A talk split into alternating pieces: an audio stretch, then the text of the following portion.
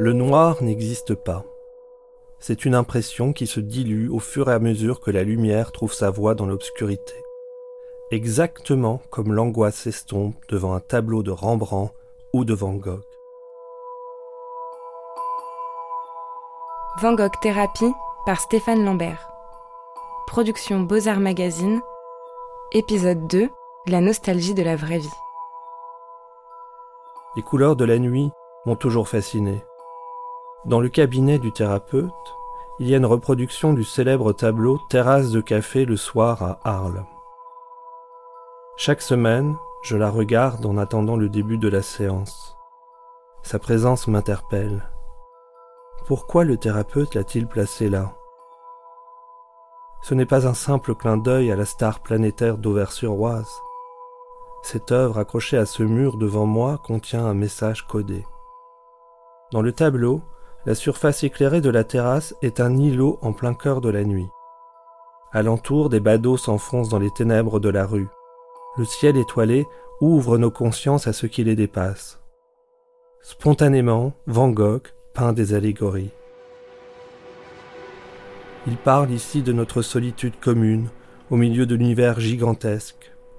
J'ai l'impression qu'il me murmure Renonce à toute illusion de puissance, mais ne cède jamais au poids du désespoir. J'ai un besoin terrible de religion. Alors je vais la nuit dehors pour peindre les étoiles.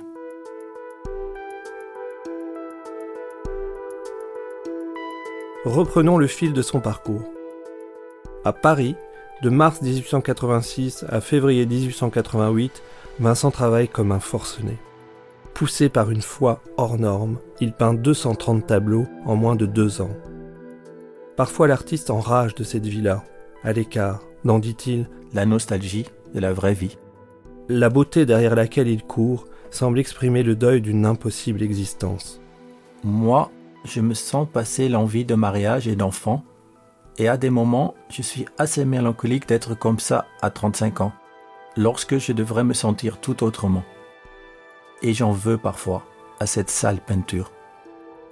La névrose guette. Vincent sait que dans sa famille, il y a des zones de faille. Il arrive que l'oncle Sen, qui incarne pourtant la réussite, se retire plusieurs mois dans sa maison, terrassé par la dépression. À Paris, le terrain est miné pour une sensibilité à vif comme celle de Vincent. L'effervescence de la ville épuise ses nerfs. L'absinthe le rend violent. Il s'enthousiasme pour les avant-gardes, mais la compétition entre artistes n'est pas dans sa nature. La bonté est son vrai moteur. Il n'a aucun goût pour les luttes de pouvoir. C'est tout de même une drôle de ville que Paris, où il faut vivre en se crevant. Pour réussir, il faut de l'ambition. Et l'ambition me semble absurde.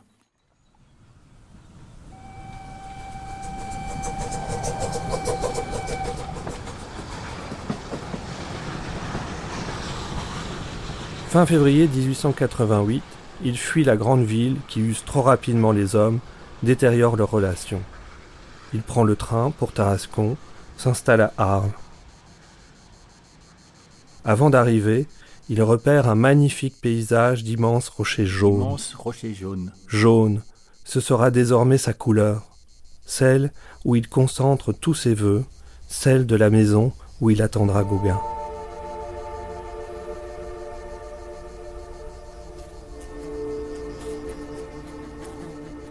Partout où il va, le peintre transporte son vécu intérieur et mélange l'idée de Dieu à ses tubes de peinture. La lumière du midi aiguise son élan mystique. À Arles, Vincent expérimente la modernité qu'il a acquise à Paris. La justesse de ses compositions se marie au bouillonnement de son regard. Dans la peinture, Vincent cherche la concorde, une harmonie pour contrer les secousses de son esprit.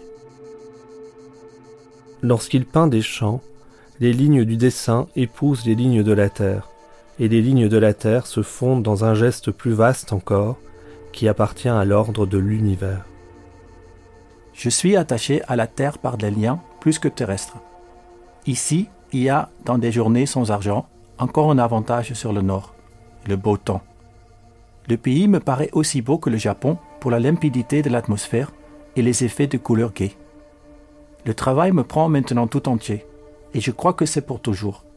Et bien que ce ne soit pas là un malheur, je me représente le bonheur tout autrement.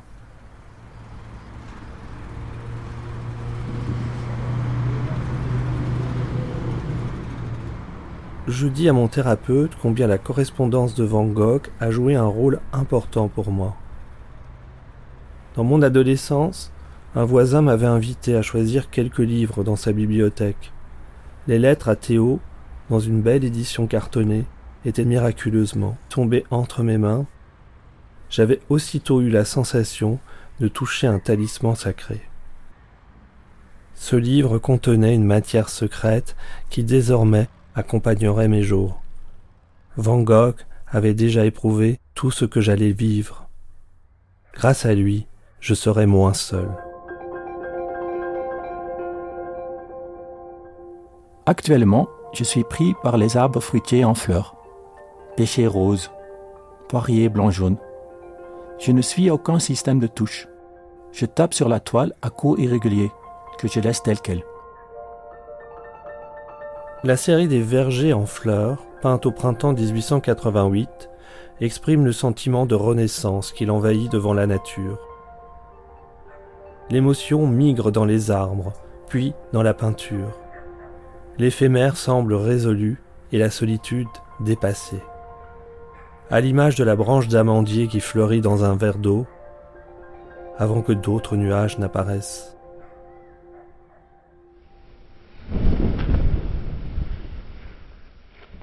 Dans le laboratoire de sa chambre, il fabrique des échantillons de monde qu'il signe de son simple prénom Vincent. Dans le tableau barque de pêche au Sainte-Marie, le calme alignement des bateaux laisse transparaître une inquiétude. Leur équilibre entre terre ferme et marée sur fond de ciel tourmenté rappelle combien la stabilité repose sur l'instabilité. Je prends les œuvres comme elles viennent dans les catalogues, un peu comme je saisirais une clé sans savoir ce qu'elle va ouvrir. Le jeu est peu risqué, je ne connais pas un motif que Vincent ait peint, à travers lequel on ne reconnaît pas l'homme qu'il a été. Même dans le tableau d'une charcuterie, on devine ce regard esselé. Posté derrière la fenêtre de sa chambre, il observe le spectacle d'un monde auquel il ne peut prendre part. J'ai loué une maison peinte en jaune en or, blanchie à la en dedans, en plein soleil. J'ai mon idée. Je veux réellement en faire une maison d'artiste. Je crois que cela me ferait un changement énorme si Gauguin était ici, parce que les journées se passent maintenant sans dire mot à personne.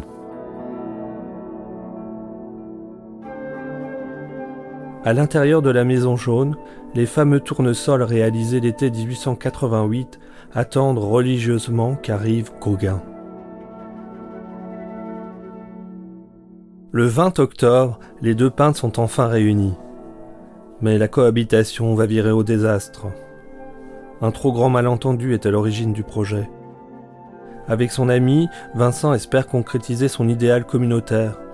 Il a la candeur d'un enfant face aux promesses de la vie. À côté de lui, Gauguin est un ogre. Il a déjà trop vécu, a des enfants au Danemark dont il a la charge financière, et surtout, il veut réussir. Il a compris le lien des deux frères Van Gogh, l'influence qu'a Vincent sur le marchand Théo et le profit qu'il pourrait personnellement en tirer. Très vite, après l'arrivée de Gauguin, la relation se détériore. Il m'arrive souvent d'être mélancolique susceptible et intraitable, de soupirer après la sympathie, comme si j'en avais faim et soif, de me montrer indifférent et méchant lorsqu'on me refuse cette sympathie, et même de verser parfois de l'huile sur le feu.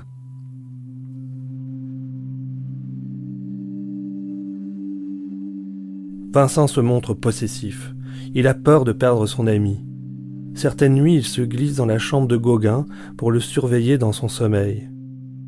Pire, lui qui avait une si grande foi en son travail, perd ses moyens. Devant la peinture de Gauguin, Vincent se rabaisse systématiquement. La veille de Noël 1888, terrorisé à l'idée du départ de Gauguin, il l'aurait menacé avec un rasoir. Puis, comme chacun sait, il se tranche l'oreille gauche et l'offre à une prostituée. Une crise qui rouvre un gouffre dans la vie de Vincent. Est-il en train de perdre la raison? Tu vois que dans le Midi, je n'ai pas plus de chance que dans le Nord. C'est partout un peu le même. J'aurai de la mélancolie partout encore. Pour autant que j'en puisse juger, je ne suis pas fou proprement dit. Les toiles que j'ai faites dans les intervalles sont calmes. Le travail me manque plutôt qu'il me fatigue. Après son départ, Vincent peint le fauteuil de Gauguin. On dirait qu'il enfle dans la grande solitude qu'il a laissée derrière lui. La réalité a brûlé l'idéal. Il n'y a pas de salut, hormis la peinture. Vincent ne se remettra jamais de l'échec de cette relation. L'autoportrait à l'oreille bandée est une manière de cicatriser la plaie. La simplicité de la forme exorcise la violence de la scène. Quelques semaines plus tard, son frère Théo lui apprend qu'il va se marier. Nouveau choc, nouvelle crise. Il semble que le monde est en train de se défaire.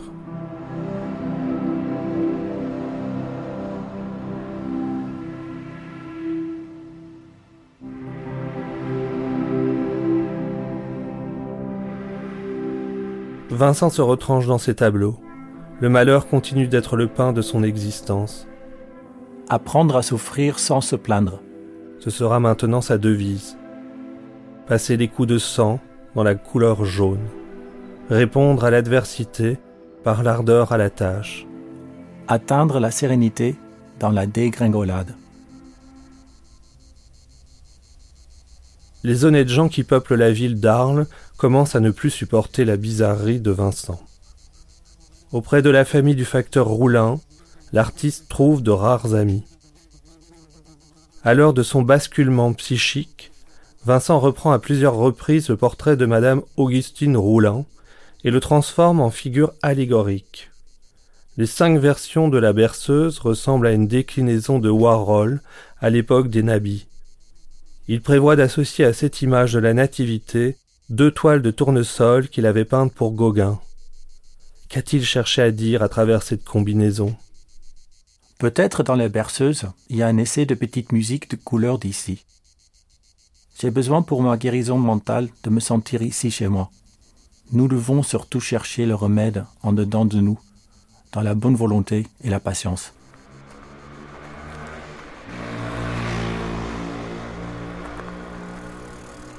En sortant de ma séance hebdomadaire chez le thérapeute, il m'arrive de m'attarder à Auvers.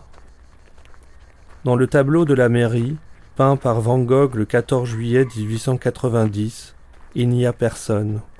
La place est vide. De la fête nationale, il ne reste que les vestiges. Dans son esprit, le souvenir de la mairie de Zinder, sa ville natale, se superpose à la vision de celle d'Auvers. Les temps se confondent, les lieux aussi, origine et destination. L'auberge Ravoux se tient aujourd'hui encore face à la mairie. Elle accueille les touristes venus voir la petite chambre où Vincent est mort.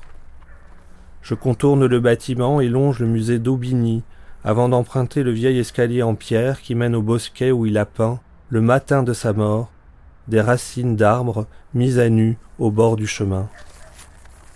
Les racines, c'était bien sûr encore une allégorie, l'exhumation des origines perdues. Quand je me mets à marcher, je ne peux pas m'empêcher de penser à tous les sols que ses pieds ont foulés. Lui qui était capable de marcher des heures et des jours entiers. Je revois ses chaussures dont il avait repris plusieurs fois le motif. Je l'imagine cheminer toujours vers cet autre lieu, logé au cœur de tous les lieux. Savait-il vraiment où il allait? La peinture comptait plus que sa propre vie. Avait-il moins peur de la mort que de la folie?